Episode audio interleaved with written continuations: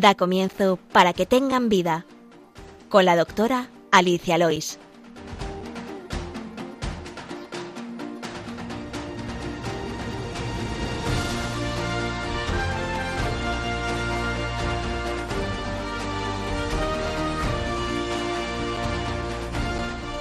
Muy buenos días, queridos oyentes de Radio María, gracias por escucharnos. Bienvenidos al programa Para que tengan vida. Este programa de la Radio de la Virgen dedicado esa parte del, hombre que es la medicina, porque nada, nada humano es ajeno a Dios. Así que también pues hablamos aquí de salud.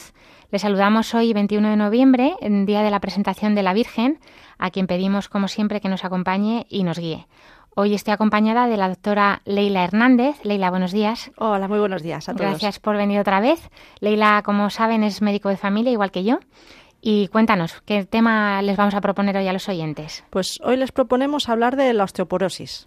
La osteoporosis, que es un... Bueno, ahora lo explicaremos con detalle y si te parece, antes de entrar en materia, resumimos el programa de hoy. En la sección El problema médico de hoy hablaremos de la enfermedad de la osteoporosis, de su prevención, diagnóstico y tratamiento. En la sección Medicina y Cultura hablaremos de cómo la arquitectura ha influido en la evolución de los hospitales. Y finalizaremos, como siempre, con la oración de los niños. Les recordamos que tienen varias vías para contactar con nosotros. Pueden escribir sus preguntas o sus propuestas al correo del programa para que tengan vida radiomaria.es o bien escribiéndonos una carta a la radio, calle Paseo Lanceros 2, eh, primera planta, 28024 de Madrid. También pueden pedir una grabación llamando al teléfono de atención al oyente, que es el 91 822 8010.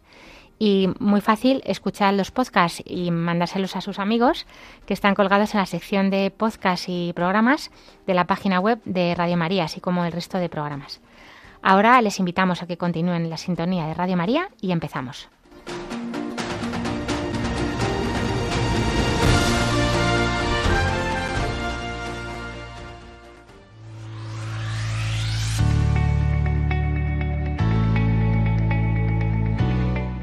El problema médico de hoy.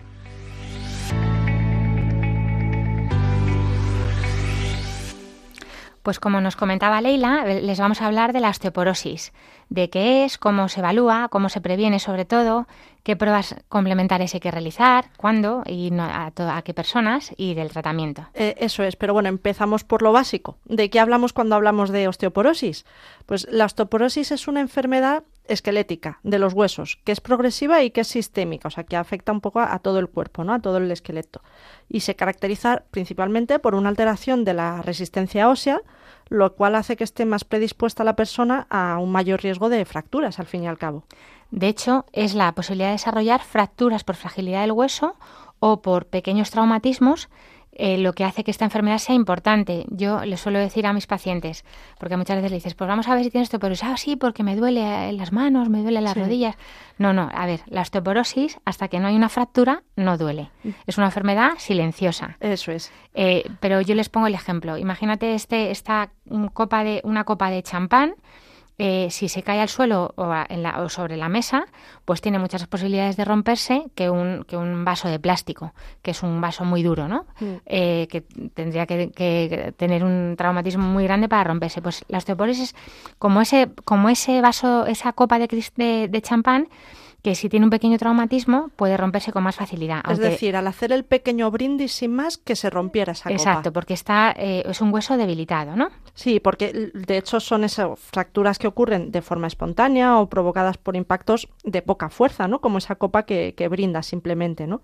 Entonces, cuando se producen esas fracturas, que generalmente son en la cadera, en las vértebras o, o en la muñeca, ¿no? Pues obviamente aumenta el riesgo de tener otras fracturas, también aumenta pues el riesgo de necesitar a lo mejor intervenciones y, que pueda haber una mortalidad o de necesitar estar eh, institucionalizados ¿no? en alguna residencia. Claro, porque mm, o sea, de hecho es lo que eso es lo que queremos evitar, que cuando una persona sea muy mayor, pues haya, que operarla, pues que a poner una prótesis en la cadera, por ejemplo, ¿no? O, esa muñeca que por una pequeña caída pues se, se rompe.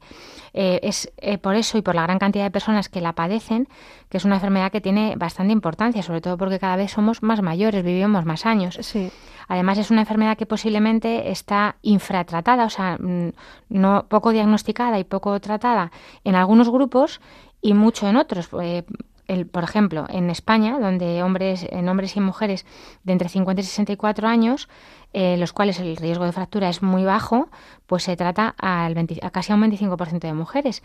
Y en cambio, en, mayores de 75 años, en personas más mayores, que el riesgo de fractura es, es mayor, pues se trata muy poquito más, se trata un tercio, en lugar de un cuarto se trata un tercio de esa población. Eso es, o sea, que, que ¿por, qué decimos esto? Porque lo que nos llega a la consulta, ¿no? Lo comentábamos antes, eh, muchas veces las mujeres menopáusicas, bueno, porque ahora vamos a explicar que existen varios tipos de osteoporosis, eh, la, bueno, lo, eh, vienen preocupadas a la consulta porque en cuanto pierden la regla, pierden la pues regla piensan que se van a romper los huesos, ¿no? Y ya, eh, pues como queremos hacernos densitometrías y pruebas de, de diagnóstico que ahora hablaremos para, para, para, para, evitar la osteoporosis. Bueno, pues sobre todo nos tenemos que preocupar de la gente muy mayor y bueno, pues otras cosas que también lo pueden provocar, ¿no? Pero bueno, cuéntanos, Leila, qué tipos de osteoporosis existen y así. Sí, empezamos un poco por ahí, ¿no? La, la osteoporosis se puede clasificar principalmente en, primaria y secundaria. Como cualquier enfermedad, secundaria es cuando se debe a otro tipo de enfermedades de base o a tratamientos, a medicación, ¿no? Y la primaria, en este caso, es la que se divide en dos también, la senil, que es la que pues afecta principalmente a personas en la senilidad, ¿no? Personas mayores de, de 70 a 75 años y la posmenopáusica, que es la que se ve en mujeres después de la menopausia, pues porque ese calcio que está en los huesos se va perdiendo. Entonces empeora la calidad estructural del hueso, ¿no? De hecho, antiguamente se confundía la osteoporosis con la pérdida de densidad mineralosa, pero aunque, aunque esa disminución de densidad es un factor de riesgo para que se produzcan fracturas, existen también otros factores que aumentan el riesgo, tanto para la osteoporosis como para las fracturas, ¿no? Que son eh, ser más de 65 años, o, sea, tener ya una edad, bueno, 65 ya nos parece nos parece, nos parece joven, es que es joven. Es joven, pero bueno, que ya sería una osteoporosis ya de la senilidad, ¿no? También en la gente de raza caucásica, en los blancos o, en los asiáticos, es, es, más hay más riesgo. También muy importante, eh, historia personal y previa de fractura por fragilidad. O sea, una persona que ha tenido ya una fractura de cadera o una fractura de, la, de la, muñeca, del, del, húmero, del, del, del, cúbito del radio o en vértebras, pues esa persona ya tiene muchísimas más posibilidades de volverse a romper. También antecedentes de, de fractura de cadera en familiares, familiares de primer grado. Esto aumenta mucho el riesgo. Eh, personas que beben alcohol, mm, eh, que toman bastante café, que toman, que usan, o sea, que, fuman, eh, pues estos también son factores de riesgo para empeorar. O sea, no es que esto sea la causa de la osteoporosis, pero sí que si se junta a, alguno de los otros factores, pues lo, puede aumentar. Y un índice de masa corporal mm, bajo, menos de 20, es decir, una delgadez extrema. Extrema, una persona que, es muy delgada, que no... Exacto, o una pérdida significativa de peso. ¿Por qué? Porque los huesos lo que hacen es sostener, eh, sostener el, el, esqueleto sostiene el resto del cuerpo. Mm, ¿Qué pasa? Que si no hay mucho hueso que, mucho, mucha masa que sujetar, pues el hueso no necesita estar tan fuerte y se va debilitando. Es la única cosa, yo le digo a mis pacientes, en las que las, mm, los más gorditos tienen ventajas eh, respecto, porque, porque la artrosis va peor en los gorditos, eh, pues la tensión, el eh, obviamente los infartos, los infartos, todo, todo lo demás va mal el peso, pero en este caso la delgadez extrema es la, única situación que, que que ayuda al, agravamiento de la, de la enfermedad, de esta bueno, Es que esto, como decía Aristóteles, el punto medio. El punto medio, efectivamente, un, un, un normopeso, ¿no? O sea, ni, ni muy bajo ni pasarnos del normopeso. Y luego, muy importante, la gente con baja actividad física o que ha necesitado estar mucho tiempo inmovilizado, como si fueran los astronautas, porque de hecho... De hecho, además, con la ingravidez en el espacio, al estar no sujetos, digamos, a la gravedad de la Tierra, el, el esqueleto, pues igual, no tiene que soportar ese peso. Y, se destruye, porque, porque lo que no se necesita en el cuerpo no se, no se, no se usa, no se, no, no, no se, no se mantiene. Y luego también, pues otros factores de riesgo, la baja ingesta de calcio y vitamina D, que luego hablaremos un poquito en la prevención, la falta de exposición solar, gente que está encerrada en casa, eh, que no le da nada al sol, porque la vitamina D también mm, eh, se, absorbe, a, través, a través de la luz solar y luego pues un, haya un riesgo incrementado de caídas aumentaría pues personas que tienen falta de equilibrio o, o alteraciones en la vista o temblores o pues eso limitaciones en el movimiento o personas que hayan tenido en el último año caídas pues esto aumentaría mucho el riesgo de estas fracturas ¿no? y, luego obviamente lo que decíamos las otras causas que pueden dar lugar a la, a la osteoporosis secundaria no son otros factores de riesgo también para que para que haya fracturas no eh, pues las más básicas que digo, pues por ejemplo, el hecho de tomar muchos corticoides durante un tiempo prolongado también puede aumentar el riesgo de fracturas. No pasa nada por tomarse un corticoide por una bronquitis durante una semana. Claro, pero que, cuando mucha gente dice, no, pero los corticoides, porque como os decimos estas cosas, luego la gente tiene miedo. Los corticoides son un fármaco fenomenal que nos ayuda muchísimo en muchísimas enfermedades, pero dosis altas durante meses. Claro, hay gente que tiene que tomar muchos años por una artritis reumatoide o por enfermedades autoinmunes, pues esas personas tienen más riesgo, hay que estar más, los médicos tenemos que cuidarlo más y vigilarlo más. Eso, eso, después de un trasplante, que también se toman muchas cantidades de corticoides durante mucho tiempo, o personas que tienen problemas a nivel endocrino, como un hiperparatiroidismo, eh, bueno, la celiaquía, la, al fin y al cabo también la anorexia nerviosa, ¿no? Estos trastornos de conducta alimentaria, pero porque influyen también en ese índice de masa corporal, o enfermedades también de la sangre, ¿no? que también afectan en este caso. Efectivamente. Entonces, ahora vamos a pasar un poquito, eh, bueno, pues como decíamos, mm, ¿qué pasa con la enfermedad? Pues que es como la hipertensión asintomática durante gran parte de su evolución. Eh, apareciendo síntomas y signos clínicos únicamente en estados muy avanzados del proceso, cuando se producen las fracturas, que esto es lo que queremos evitar. Eso es, la, osteoporosis es una epidemia silenciosa, o sea, nunca vamos a ver ni dolor ni nada hasta que se da la fractura, ¿no? Entonces, para detectarla hay que valorar si las personas están en riesgo para, para poder realizar ese diagnóstico precoz y hacer la prevención eficaz, ¿no? Entonces vamos a pensar, eh, porque si hay un, alguna de, las, de estos factores que decía Leila, por ejemplo, gente con enfermedades endocrinas, un hiperparatiroidismo, una anorexia, un trasplante o algunos tumores, trastornos de mala absorción como la celiaquía, eh, artritis reumatoide, que también lupus, que también pueden aumentar la, el riesgo. Personas que han tomado también eh, antiepilépticos mucho tiempo también pueden aumentar el riesgo. Esas personas el médico ya tiene que estar con más cuidado. Pero en la población sana en general, o sea, los que no tienen estos otros factores, somos, eh, vamos a, que es la mayoría, por suerte, eh, pues porque eso ya el médico va a estar más pendiente, vamos a hablar de lo que, un poco el cribado, ¿no? El cribado poblacional, a quién hay que mirar, a quién hay que, a quién hay que estudiar, porque lo que decíamos, llega una mujer de 50, ¿no? A lo mejor, bueno, en, en menopausias muy precoces también hay que... Eh, hay que vigilar un poco. Pero llega una persona de 30 años sin ningún tipo de riesgo, pues, pues no hace falta hacer ninguna prueba. Y de 50. Y de 50 De hecho, de hecho eh, o sea, los cursos que, que hacemos y tal nos dicen, mira, hasta los 60 o 55 años, vamos, ni locos. Como mucho, a partir de los 60 es cuando se pide alguna densitometría. ¿Por qué decimos esto? Porque muchas clínicas les hacen el, la revisión completa, ¿no? Y desde los 45 desde, años, los 45 años le están haciendo con la mamografía, la, la densitología, la densitometría anuales, o sea, locuras, ¿no? De exceso de, diagnóstico y de, y pruebas además que a veces pueden, o sea, pueden hacer daño porque son radiactivas. Que tienen radiación, claro es. Entonces, eh, a partir de los 60 es cuando tenemos que empezar a pensar, a ver, esta persona tiene estos factores de riesgo, ¿qué riesgo tiene? ¿Ha habido factores en su fracturas en su familia? ¿Ha tenido ella alguna? ¿Es de bajo peso?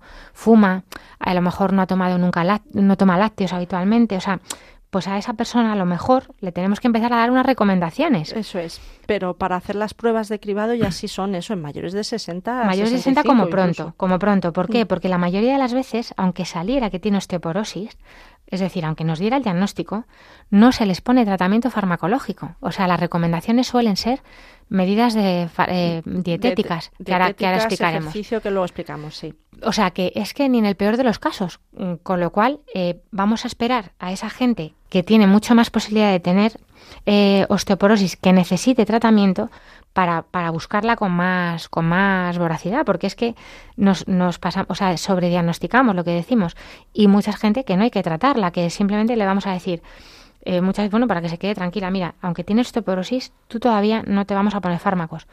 ¿Por qué? Porque es que los fármacos tampoco son inocuos, o sea, no son... Y porque, claro, evaluamos la osteoporosis y además tenemos que hacer una evaluación adicional que es el riesgo de fractura. O sea, hay una, una escaleta que usamos que es, bueno, es el índice FRAX que conocemos, que al fin y al cabo es una herramienta de evaluación del riesgo de fractura.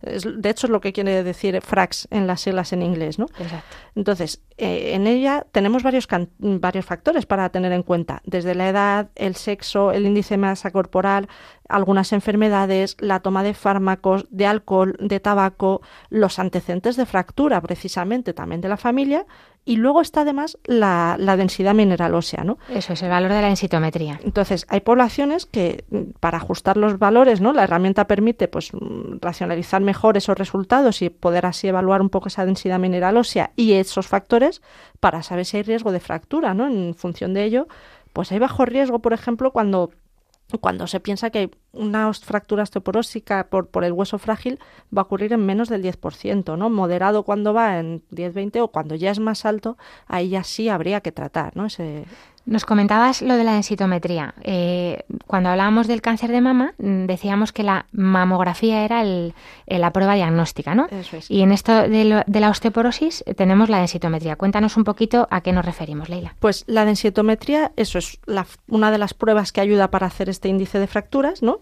Y que también puede mm, ayudar a medir, digamos, la densidad mineral ósea. Es una prueba que lo que realiza al fin y al cabo es una radiografía desde ambos lados del cuerpo, por decirlo de una forma, eh, y al hacer esa radiación de dual, lo que va a conseguir es ver la mineralización del hueso, la densidad que tiene ese hueso, ¿no? Y esa medición de la densidad, pues sirve para ver la calidad estructural del, hueso. Normalmente se hace en dos partes, en dos sitios, en la columna y en la cadera. Y, en, la, y, en, la, y en, el fémur, en el, en, el cuello del fémur y en el fémur, si la, la, cabeza del fémur. Y, y, el, y, el, y el, en el fémur total, ¿no? Porque las mujeres que hayan tenido alguna densitometría habrán visto eh, fémur, eh, eh, cuello del fémur y fémur total. Bueno, porque esos son sitios pues mm, que se rompen más fácilmente, ¿no? Entonces nos da mucha información del riesgo que tiene general. Es verdad que puede haber personas que hace tiempo, mm, porque esta es la, herramienta que usamos tanto para el diagnóstico como para el seguimiento ya. Mm. A lo mejor en alguna ocasión o hace años les han hecho una densitometría de estas que se metía el pie como en un... Es, verdad, como una ecografía. Como una que era por ecografías. Bueno, estas no se, ya no se utilizan tanto para, para el diagnóstico ni para el seguimiento. Sí, pero bueno, la, existen. claro, no están tan validadas para, para diagnóstico, para seguimiento y en cambio ahora ya la densitometría, digamos, da ciertos valores que se pueden relacionar, digamos, esa calidad del hueso con respecto a la población general y también con respecto a la población, digamos, de misma eh, raza, talla, edad, ¿no? De, mismas características. Exacto, pero bueno, de forma rutinaria, como decíamos al principio, una persona eso de 65 o 60 años que por lo demás está sana, no está indicado hacerla, ¿vale? Igual que hay otras pruebas que, sí que recomendamos hacer, pues como la prevención de cáncer de colon, eh, las heces para ver si es sangre en heces, o la mamografía a partir de los 50 años, como ya hemos dicho, la citología en las mujeres que tienen que han tenido relaciones sexuales, pues en esto no, no, no es una cosa, no a todas las mujeres hay que hacerles una densitometría, porque sí, bueno, ya a los varones tampoco, lo decimos que las mujeres es más frecuente la osteoporosis. Sí, porque en muchas ocasiones las mujeres en cuanto tienen la menopausia en algunas zonas les piden la densitometría y, y es eso, no, no hace falta de forma rutinaria. Y, esta medición, bueno, eh, ¿Cómo, ¿Cómo se lee? Porque ahí hay, las mujeres verán ahí números y T-score, Z-score, menos uno, menos dos. Cuéntanos un poco. Bueno, vamos a explicarlo así, muy sencillamente porque tampoco... Sí, muy sencillo porque al fin y al cabo tampoco quiero, quiero aburrirles. Digamos que, bueno, el, el T-score que es el que nos sirve un poco para relacionar con la población general, ¿no? Es la desviación de la densidad ósea respecto a la población del general. Entonces, cuando es mayor de menos uno, la persona pues no tiene ningún tipo de alteración. Eh, cuando está entre menos 2,5 y menos 1, ahí es cuando decimos que le falta un poquito de, calidad al hueso, es la osteopenia, ¿no? Y ya es por debajo de menos 2,5 que está la osteoporosis. O sea, que se aleja mucho de la media de, esa, de la población, mm, en este caso el test core mide de, la, de, la, de, la, de, pacientes jóvenes. Sí, o sea, son, son eso, son mediciones estadísticas. eso, de la media, de lo que suele ser para, para la edad joven. Y, y, luego ya, pues por eso se verá, pues ya que también haya... Antecedentes de, fractura, Por, por, fragilidad, ¿no? Y estos valores pues nos ayudan a clasificar eh, la osteoporosis, ¿no? Y luego eh, también mm, eh, verán que aparece una Z-score que, que, lo relaciona con, con adultos mm, de su edad, ¿no? sí, es con respecto a la población, o sea, del mismo sexo, de la misma raza, la misma edad que el individuo que se hace la prueba, ¿no? Que el paciente que se hace la prueba. Pero bueno, ese Z-score sí que es útil sobre todo pues para para niños en los que hay factores de riesgo, adultos de menos de 60 a 65 años, que tienen ese otro tipo de factores de riesgo que hacen, reconocer, mm, pues, que hacen recomendable conocer la densidad mineral ósea. Cuando nos sale una osteoporosis, pues eh, efectivamente, diagnóstico de osteoporosis en la densitometría. Pues vamos al paciente, eh, a veces tenemos que pedir más pruebas ¿no? al, al, paciente. Sí, pues lógicamente solemos pedir una, una analítica de sangre digamos, rutinaria con, pues, con el hemograma y con ciertos parámetros que nos sirven también para ver si hay algún causante ¿no? de esa osteoporosis secundaria, ¿no? Pues la PTH, las hormonas tiroideas. PTH eh, es la hormona paratiroidea, que es la hormona que se produce al lado del tiroides. Hay cuatro glandulitas eh, muy chiquititas, que son las paratiroides, porque están pegadas al tiroides, que se encargan de la, del metabolismo del calcio. Vale, entonces del calcio y de la vitamina D, entonces hacen que el calcio en sangre esté equilibrado y que haya una adecuada cantidad de calcio. ¿Qué hace? Saca calcio de los huesos. Eso es. Entonces, em, cuando hay un hiperparatiroidismo, esta, alguno de las glándulas se pone a funcionar de más, pues porque haya un pequeño tumorcito, un adenoma o una un hiperparatiroidismo por otro motivo, pues puede haber un, un, exceso de calcio en sangre, pero le falta el hueso, le saca el calcio al hueso. Eso es, por eso también se, se, pide en sangre o se pide el calcio, pero por ejemplo, la vitamina D no está indicado pedirlo. O sea, en pacientes sanos. En pacientes sanos. Con, con baja probabilidad de déficit, en ese, en ese tipo de pacientes sano no habría que pedir la vitamina D. Obviamente, en pacientes que a lo mejor sí que tienen, pues eso, fracturas de repetición o cuando existe una pérdida de masa ósea, a pesar del tratamiento, cuando se sospecha una, una alteración en su absorción, sí que sí que se solicita, ¿no? Efectivamente, la vitamina D, que hablaremos también en qué alimentos está y cómo conseguirla, es verdad que a los pacientes con osteoporosis, por supuesto con un trastorno del calcio, eh, sí que se lo vamos a ver, pero es que últimamente, lo queríamos comentar también aquí, eh, se ha puesto mucho de moda, es que ahora todo el mundo tiene la vitamina D baja, a todo el mundo le hacen la vitamina D, ¿no? Eh, es verdad que es una más que una vitamina, es una hormona, o sea, es una es una molécula mucho más compleja que una vitamina, pero eh, bueno, pues tiene, parece que se relaciona con otros muchos mm, eh, alteraciones del metabolismo, bueno, pues la diabetes también, están diciendo mucho también esto, ¿no? Pero es verdad que estamos eh, sobretratando también a mucha población, o sea, porque de hecho en España y países de Sudamérica, muchos que nos están oyendo también, que hay mucho sol, pues eh, como se absorbe a través de la piel por los rayos del sol, no suele ser necesario eh, sobretratar. Pero bueno, eh, ahí sí que hay mujeres que tienen osteoporosis, que una de las cosas que le vamos a mandar, y ahora hablaremos del tratamiento, será la vitamina D si no la consigue suplir con la dieta y con, y, con, la exposición solar. Pero mm, ya, ya vemos que bueno, está, a la población sana que no tiene osteoporosis o que no tiene otros riesgos tampoco hace falta determinar la vitamina D. Y luego también le podemos pedir eh, radiografías. ¿no? Sí, sí, una persona con osteoporosis que tiene pues ese riesgo de fractura, a veces también se va a tener que pedir alguna radiografía o cuando hay, por ejemplo, una cifosis, es decir, una curvatura pronunciada a nivel de, de la columna dorsal, pues a lo mejor es que ha habido alguna vértebra que se haya fracturado, entonces se tiene que, que evaluar con la radiografía. Tampoco existen indicaciones de pedir eh, marcadores de bioquímicos de recambio óseo que sí que, sin embargo, nos van a dar diagnóstico de otro tipo de enfermedad que no vamos a meternos hoy mucho, pero es la enfermedad de Payet, que es otra enfermedad del hueso, mm. que tiene, eh, bueno, pues que efectivamente sí que aumenta en sangre y por eso nosotros le podemos sospechar eh, la fosfatasa alcalina, que es, un, es una enzima pues que, que nos está hablando de que hay movimiento de, movimiento de huesos, ¿no? Porque, eh, bueno, quería, no, no hemos dicho, pero ¿Por qué se produce la osteoporosis? Porque hay un desequilibrio entre las células, eh, lo vamos a hablar entre las células que, producen hueso y las que lo y las que lo absorben. Pero bueno, antes de pasarlo al tratamiento, que, vamos a hablar precisamente de esto, te he traído, Leila, eh, una canción de Martín Valverde que, bueno, pues hablando de la debilidad, ¿no? De, del, de como, como, el hueso está más débil, pues se me ocurría esta de Martín Valverde, que, que bueno, pues antes de pasar al tratamiento, eh, pues Martín Valverde en su página dice que vivir el don de, descubrirse débil y desde ahí seguir al Señor confiando totalmente en su gracia, eh, descubrir su misericordia, cuando débil soy.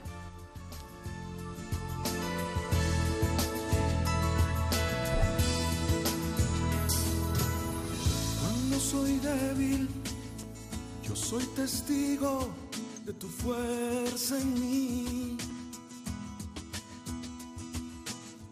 Cuando soy débil, cuando triunfa tu poder en mí, Señor.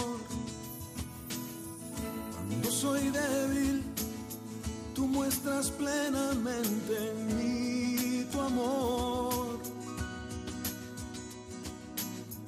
Y hoy me glorío,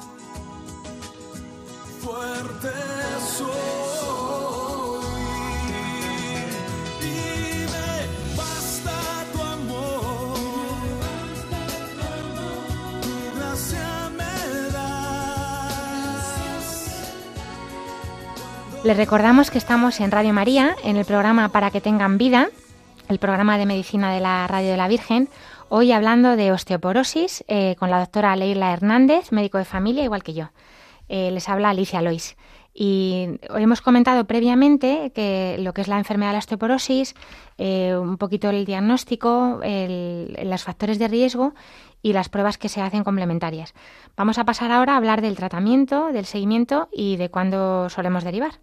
Pues el tratamiento se administra, como decíamos, en función de ese riesgo de fractura que se calcula, ¿no? Siempre habiendo dado obviamente la, la, información al paciente, ¿no? De las ventajas, de los riesgos de la medicación, porque como decíamos no, no era inocuo, ¿no? Pero bueno, antes de dar cualquier fármaco hay medidas que se pueden tomar que, es la cantinela que tenemos siempre, ¿no? De hecho, los pacientes con bajo riesgo de fractura, simplemente con esas medidas generales, realizando prevención de caídas y con una dieta con adecuada ingesta de calcio y vitamina D, pues sería el tratamiento suficiente. Sí, luego los pacientes con ese riesgo moderado a lo mejor habrá que individualizarlo más y, también, aparte de esas medidas dietéticas y de ejercicio, se podrá dar algún medicamento y los pacientes con riesgo alto, pues sí que deberían tomar medicación, pero bueno, empezamos comentando las medidas generales que, como digo, es la cantinela que parece que tenemos siempre, que es la alimentación y el ejercicio físico. Pero es, que esto es clave porque eh, en realidad, como decíamos también, la osteoporosis como tal no es una enfermedad, sino un riesgo de que se pueda romper. Lo que queremos evitar son las fracturas.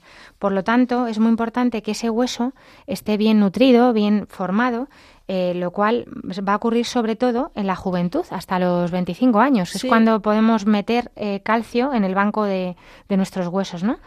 Eh, hay estudios que demuestran que una dieta con adecuado aporte de calcio y vitamina D disminuye eh, mm, el riesgo de fracturas por fragilidad ósea. ¿Y cuánto calcio? Porque decimos, oye, hay que tomar calcio. Pues lo que se estima es unos 1.200, 1.500 miligramos al día, ¿no? Hay tablas de alimentos para, para saber un poquito cuánto, cuánto calcio habría que tomar. Eso es. Es verdad que la mayoría del, calcio eh, lo ingerimos a través de, los lácteos. vamos a hablar sobre todo que, hay que hacer mm, en, los, en, los, niños, porque pensamos que, eh, o sea, hay que pensar que el, hueso, el pico, de, el pico óseo, el pico de más cantidad de calcio en los huesos es hasta los 25 años y a partir de esa edad ya lo tenemos que mantener, mantener o, perder lo menos posible, ¿no? Siempre se va a perder algo, pero, pero lo que se haya conseguido a esa edad es lo más importante. Por eso es muy importante que la embarazada eh, ingiera calcio para que el bebé eh, eh o sea, el, feto tenga calcio y también el niño, pues, que por supuesto al principio se va a alimentar de leche que tiene calcio, la lactante también, la, la que da el pecho también tiene que tomarlo para aportar el calcio y en los niños, en los niños pues una alimentación sana, sin muchos azúcares, que como vimos en el anterior programa, aumentan los, las caries y con eh, leche eh, como medida, bebida fundamental, además del agua. Los lácteos y los derivados, el queso, el queso tiene mucho calcio, los yogures, también helados de leche, aunque estos también tienen más grasas.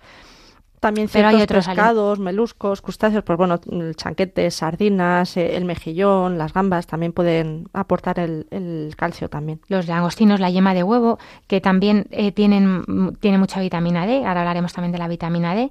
Los frutos secos también tienen calcio, eh, las legumbres, excepto el guisante, todas tienen bastante calcio cereales, eh, harina de soja, las galletas tipo María de toda la vida, galletas de chocolate también tienen, tienen calcio. O sea, no solamente está en los lácteos el calcio, eh, las verduras y las hortalizas, eh, estábamos viendo antes la pimienta negra, también la pimienta blanca un poco.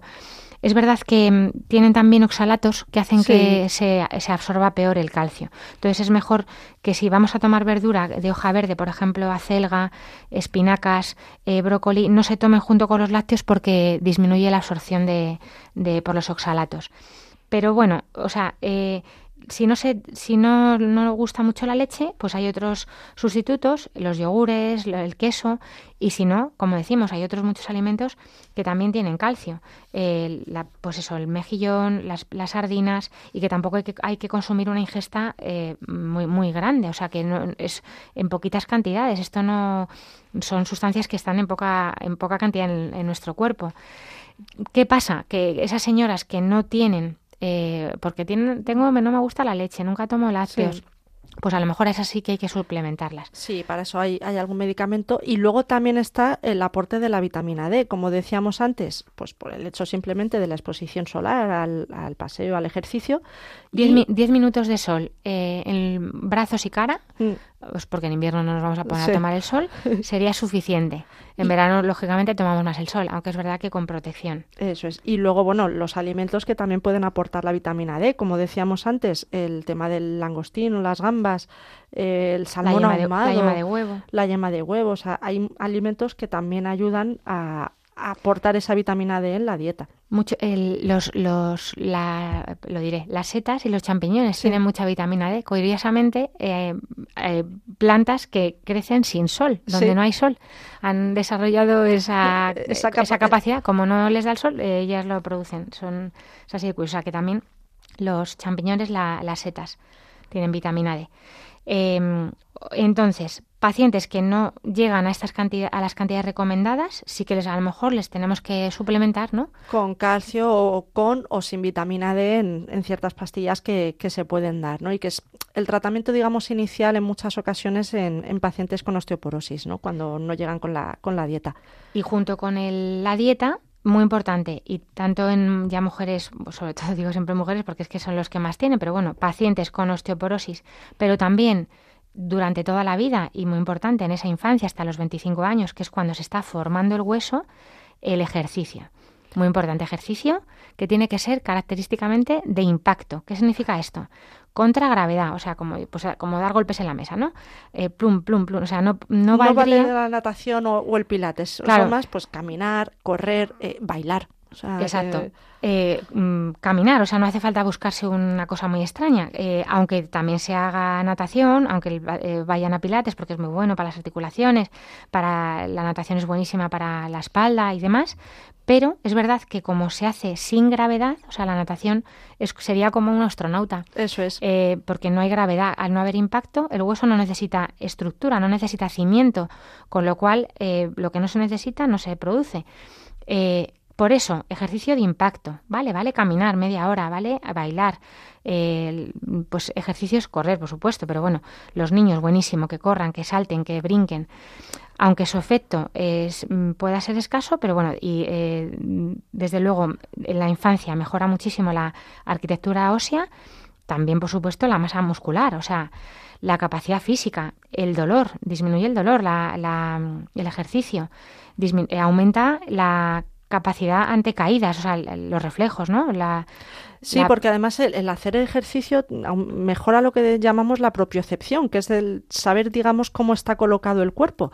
Entonces, mm, por decirlo de una forma, cuando tropezamos o cuando mm, simple golpe, el saber hacer cierto, el practicar ejercicio también nos ayuda a veces a evitar esas caídas, que al fin y al cabo en la osteoporosis lo que queremos es evitar impactos también para evitar las fracturas, ¿no? Eso es, o sea, moverse, moverse, poco, poco sillón. Están indicados eh, también ejercicios de extensión para prevenir, pues, por ejemplo, pacientes que ya han tenido eh, algún aplastamiento vertebral por la, por la osteoporosis, pues que, que estiren mucho, que hagan estiramientos y mantener, en resumen, una actividad física constante, o sea, nunca parar, siempre hacer algo, todos los días un poquito, adecuado, por supuesto, a las posibilidades de cada paciente. Pero esto es parte inexcusable de su tratamiento, o sea, mucho más que hacerse densitometría todos los años. No, no hace, o sea, muchas veces estamos haciendo pruebas, pruebas, pruebas y el paciente sentado, tumbado todo el rato, ¿no? Pues eh, si ya ha tenido fracturas y está indicado, por ejemplo, que lleve un, un corse, pues que, pues que haga, el, el- a lo mejor la fase aguda no se puede mover, pero en cuanto te- se quite el dolor, eh, por favor moverse, ¿no? Siempre y, y- durante toda la infancia, mucho ejercicio, los niños que se muevan, menos móvil, menos tele, menos pantallas, Sí. mucho ejercicio. Porque es que no, estamos viendo a lo largo de todos nuestros programas que no solo previene la hipertensión, la diabetes, la obesidad, por supuesto, eh, sino, bueno, la depresión, la ansiedad, todo lo que hemos ido Sí. viendo, sino que eh, mejora también nuestros propios huesos, la arquitectura, lo que sujeta todo el resto del cuerpo. O sea que es importantísimo. No hace falta apuntarse a un gimnasio, no hace falta dedicarle muchas horas al día. Es coger unas zapatillas, caminar media hora a paso ligero o echar unos bailes. O sea, de verdad, lo puede hacer cualquiera.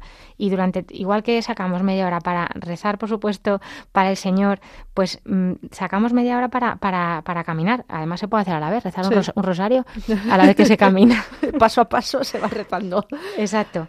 Y Y luego, bueno, por otro lado, aparte de la alimentación, de la, de la dieta, del ejercicio, habría que ayudar a, a prevenir las caídas, ¿no? Obviamente la adecuación del domicilio, intentar evitar cierto uso de escaleras, eh, de zonas resbaladizas. O sea, si hay una zona resbaladiza y una zona que no, pues oye, voy a ir por la zona en la que puedo no resbalarme mejor. Claro, ya hablando de, pues eso, vamos a, a los pacientes que verdaderamente se rompen más, ¿no? Que son los de 80, 75, 80 años en adelante, que a lo mejor ya Sí. tienen a eso hay que prevenirles las caídas. una anécdota, una vez que estaba yo justamente de guardia, una mujer me llamó hereje porque le dije que hubiera sido mejor que viera la misa desde casa, era domingo, porque caía tal tromba de agua y tal granizo que lógicamente la mujer, bueno, pues se resbaló, se cayó al, al ir a su, a su misa dominical pero claro, se fracturó la cadera y fue como digo, mire señora, que la misa la dan por la tele, digo que podría haberla visto por la tele, pero no, ella no es igual, no es igual, no es igual, Pues no es igual, no es igual. Pero, bueno. pero efectivamente eh, hay, que, hay que tener cuidado con las caídas, ¿no? ¿Por qué?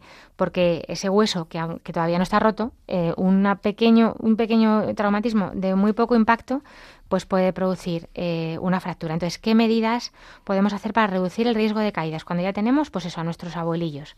Pues los trastornos visuales, el, vigilar bien la corrección de, la, de las gafas, ¿no? De la agudeza visual o la cirugía de las cataratas cuando esté indicado, ¿no?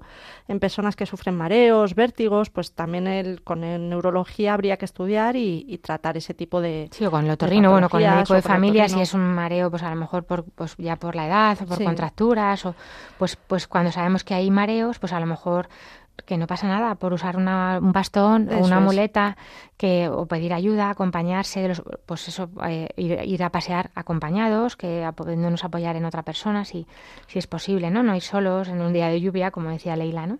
luego la vigilar la medicación, ¿no? Los hipnóticos, por ejemplo, pues al estar más adormilado, pues puede favorecer que haya caídas, ¿no? O fármacos que ansiolíticos, antidepresivos, que también pueden afectar un poco, o fármacos de la tensión arterial.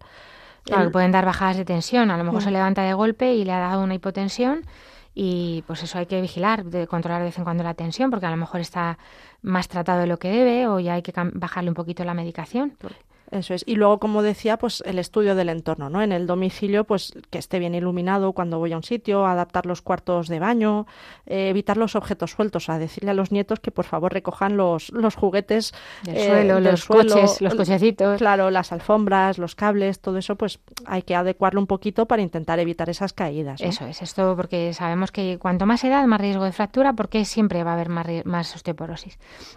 Y por otro lado, pues ya la última parte del tratamiento, que es lo que menos usamos, porque en realidad eh, muy pocos se tratan, en algunos se trata de más y en los más ancianos se trata de menos, también es verdad porque es que eh, ningún fármaco de, para la osteoporosis, quitando la vitamina D y el calcio, que no lo consideramos fármaco como tal, sino casi complemento dietético, eh, pues tienen efectos secundarios. Muchos eh, no, son, no son algunos fáciles. Entonces, eh, bueno, pues lo que más usamos son eh, los, eh, los bifosfonatos, que ahora explicaremos, pero cuéntanos primero un poco, si quieres, cómo funciona el hueso para entender cómo funciona el fármaco. Sí, el, hueso básicamente tiene dos células principales. Una es el osteoblasto, que lo que hace es generar ese hueso que va formando como capas en el, en el lateral, va poniendo una capa de cemento y otra y otra y otra, bueno, de cemento, de, de calcio del hueso.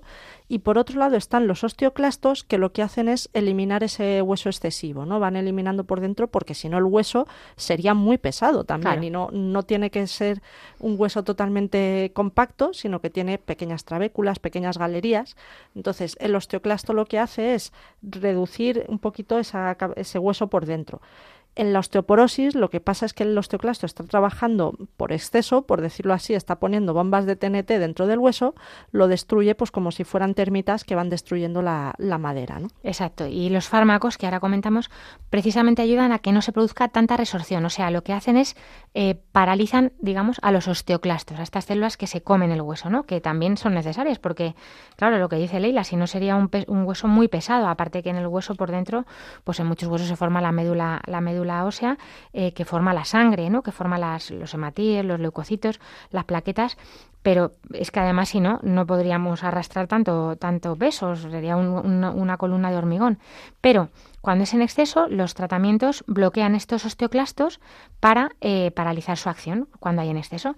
Los que más usamos, los más comunes, que seguro que les suenan a algunos de nuestros pacientes, se llaman los bifosfonatos. Hay muchos tipos, algunos se toman diarios, pero ya la mayoría que se usan son o semanales o incluso mensuales. Sí, o quincenalmente, porque es verdad que este, este tipo de fármacos dan bastantes efectos, sobre todo a nivel del esófago, del estómago, eh, de, de, úlceras a nivel del esófago, sangrado. Entonces, es frecuente que den estos mm, efectos secundarios y por eso también se intenta reducir un poco. Hay que tomarlos en ayunas y estar 30 eh, minutos sin tumbarse después. Eh, algo muy importante, o sea, como, como pueden dar esofagitis, que es la irritación del esófago, pues eh, no, no se puede uno tumbar a continuación de, de, o sea, de, tomarlo, aunque se tarde media hora en desayunar. ¿Qué decimos? Pues que puede estar incorporado, no hace falta que esté dando paseos, pero con que esté incorporado puede estar leyendo y ya a la media hora ya desayunar, ¿vale? Y esto hace que se, absorba mejor. ¿Qué pasa con estos fármacos? Un efecto adverso muy importante que tienen es que pueden producir, no siempre, pero pueden producir necrosis de mandíbula más en pacientes que, usan dosis elevadas, incluso por vía intravenosa, que esto eh, se usa a veces, pero también pueden dar y hay que vigilar eh, en los que se pueden, los que se toman por vía oral, porque si van a ser sometidos a, a una extracción dental, por ejemplo, a una cirugía mandibular, o que usan prótesis dentales o tienen una mala higiene o pacientes alcohólicos también, pues hay más riesgo de que les den necrosis de mandíbula. Y esto es una enfermedad. Una necrosis de mandíbula es la muerte del hueso de la mandíbula, donde, donde están los dientes. Por eso los dentistas eh, no, no, se atreven muchas veces, no quieren hacer ningún tipo de intervención en pacientes que lo toman y les dicen que lo suspendan un tiempo antes de, de hacer cualquier intervención por este riesgo. Estos son los fármacos más importantes. Luego hay otros que a lo mejor les suenan, pero que ya se van usando menos eh, y, sobre, todo son más de especialista. Cuando ya derivamos al especialista, que ya no nos da tiempo a mucho a meternos en este tema, pero bueno, cuando el paciente ya es derivado o, se, lo, o se no tolera este tipo de fármacos, que también puede ocurrir, pues se le ponen otros que actúan a nivel de los como anticuerpos monoclonales mm, eh, o también actúan en la hormona paratiroidea. También tenemos las tiacidas, que muchos pacientes que son hipertensos lo toman, a lo mejor no lo saben, que toman hidroclorotiacida cuando les ponemos un fármaco para la tensión que va acompañado de hidroclorotiacida. Bueno, pues ¿qué ventaja tiene este fármaco? Que ayuda a, eh, a, que no se elimine tanto calcio por la orina, con lo cual retiene calcio a través de la absorción mm, en el túbulo del, del, riñón, que hace que no se, no se expulse por la orina. Y básicamente estos fármacos de tiempo de tratamiento. ¿Por qué no se ponen muy rápido y por qué no se ponen mucho tiempo? Sí, porque estos fármacos no han demostrado que sigan aumentando los beneficios, digamos, después de 5 o 10 años en comparación con el riesgo que, tienen. Entonces, se suelen usar eh, pues unos 5 o 10 años como mucho y, de hecho, en muchas ocasiones se va a hacer un pequeño parón, por decirlo de una forma, un descanso a los cinco años. ¿no? Entonces, pacientes que tienen ese riesgo moderado de fractura después de cinco años de tratamiento con los bifosfonatos, se suele proponer un descanso y después se realiza otra vez una densitometría para ir viendo, o sea, cada dos años, cada dos, tres años se realiza la densitometría para ver cómo ha ido evolucionando e-, ese hueso. Es decir, eh, vamos a resumir por acabar, pero la osteoporosis, que es una enfermedad esquelética progresiva, sistémica, que se caracteriza por una disminución o alteración de la estructura ósea que predispone a la persona eh, a un mayor riesgo de fracturas, sobre todo las más frecuentes de cadera, de vértebras, de muñeca. Para evaluar el riesgo de fracturas se realiza la densitometría y es verdad que tenemos en cuenta otros factores, que el tratamiento básicamente consiste en medidas generales de buena alimentación, ejercicio y en algunos casos se pueden poner algunos fármacos que ayudan a que el hueso eh, no se destruya rápidamente. Medicina y cultura. Y como hoy les hemos hablado de la osteoporosis, pues Leila, que es muy ingeniosa, ha pensado hablar de la arquitectura de otra cosa, de la arquitectura antes de los huesos, ahora de la arquitectura de los hospitales. Sí, digamos un poco de, la evolución de los hospitales a lo largo de la humanidad, ¿no? Porque obviamente el cuidado de los enfermos ha existido desde, desde que el hombre es hombre, ¿no? Entonces, los lugares para ese cuidado, pues lógicamente han evolucionado al igual que el ser humano, ¿no? Una hipótesis, por ejemplo, es que Stonehenge en Reino Unido eh, fuera una especie de servicio de urgencias, porque se han descubierto restos arqueológicos de muchos huesos, muchos con enfermedades en esos huesos, y de o personas de múltiples orígenes, ¿no? No solo de Gales, de Irlanda, de Reino Unido en sí, sino también de Europa continental. Es decir, pues parecía un lugar de peregrinación. Pero si nos adelantamos un poco en el tiempo, en Grecia se, se, consideraba la enfermedad como un castigo divino. Entonces, eran los templos los que se ubicaban en lugares salubres, eso sí, con abundante agua, con muy buena naturaleza para favorecer la curación, y la gente iba a los templos y entonces aparte de las oraciones, de las plegarias, de los sacrificios, pues se consideraba indispensable, fíjense ustedes, las dietas, los ejercicios y los baños, es decir, la higiene, la nutrición y el ejercicio, ¿no? que siempre hablamos, ¿no? Exacto. Luego en, Roma, obviamente, al adoptar el cristianismo como la religión oficial del imperio, pues el cuidado de los enfermos pasó a estar regulado por los obispos, que construyeron lo que llamaban los senodoquios, del griego senos, extranjero, y doquion, que es recibimiento. Es decir, construyeron casas para recibir al extranjero y las valetudinarias, eh, de valetudo en latín, que es buena salud. Entonces eran edificaciones dotadas de instrumental, de provisiones, de medicamentos, que tenían un patio interior rodeado por las salas y las celdas, digamos, individuales de los enfermos y además disponían de baños e inodoros. Entonces, de esas valetudinarias, de esas salas centrales, eh, que además tenían un altar, porque recuerdo que estaban, eh, digamos, regentadas por los obispos, todos los pacientes podían ver el altar y podían así seguir la misa, y de ahí viene un poco el control que tenemos en las urgencias hoy en día, ¿no? Qué curioso. Y luego, pues si seguimos recorriendo la historia, bueno, en España nos topamos con los árabes, que crearon ahí ya sí lo que llamamos los, los, las casas de enfermos, ¿no? los hospitales, lo bimaristán. Había lugares dedicados además ahí a cada especialidad, principalmente fiebres, cirugía y, oftalmología, patologías de los ojos.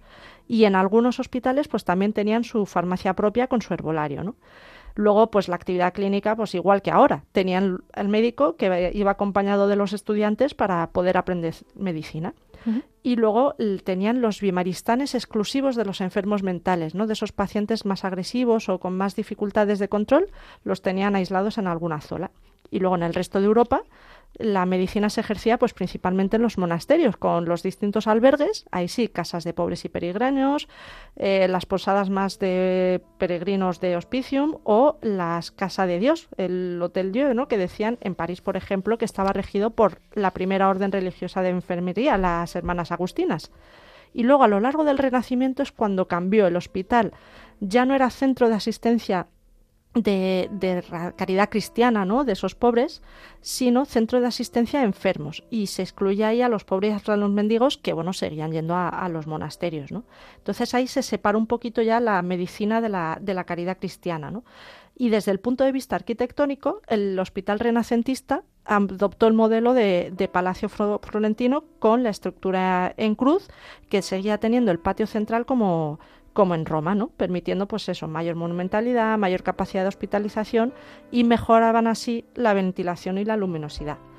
Y en la Ilustración, por último, ya en el siglo XVIII, se habló por primera vez de medicina social, pasó a un primer plano la idea de prevención de las enfermedades, dándose valor a las condiciones sociales como factor de enfermedad, no solo al patógeno como un, que también fue cuando se descubrieron muchos microbios, bueno, el microscopio y demás, sí. pero cuando se empezó a dar las condiciones sociales eh, de la pobreza como parte de la medicina, ¿no? Y como se inició la industrialización, pues también se mejoraron las condiciones higiénicas de los hospitales, se canalizaron las aguas, que eso en Roma ya estaba, o sea, de Roma se perdió bastante, y luego en Francia e Inglaterra se construyeron los primeros hospitales pediátricos. Hasta entonces los niños estaban pues mezclados con, con los adultos.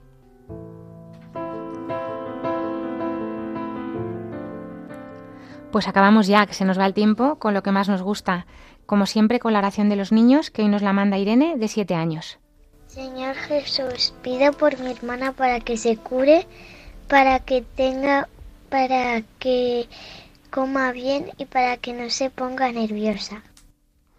Pues por ella pedimos, Irene, y por todos los enfermos, también todos los que los cuidan, sus, familiares, desde este rinconcito de la radio de la Virgen.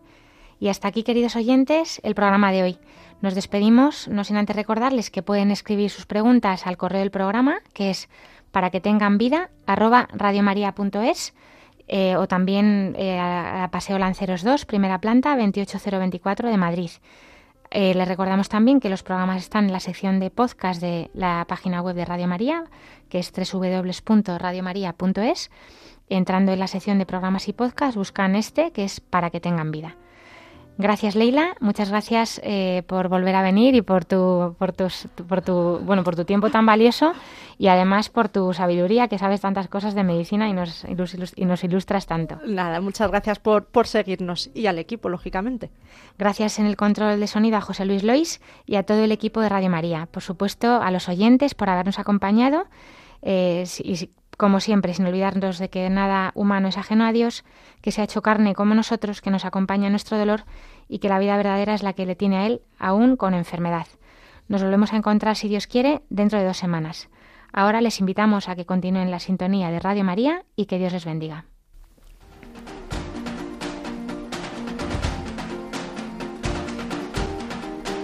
Así concluye Para que tengan vida con la doctora Alicia Lois.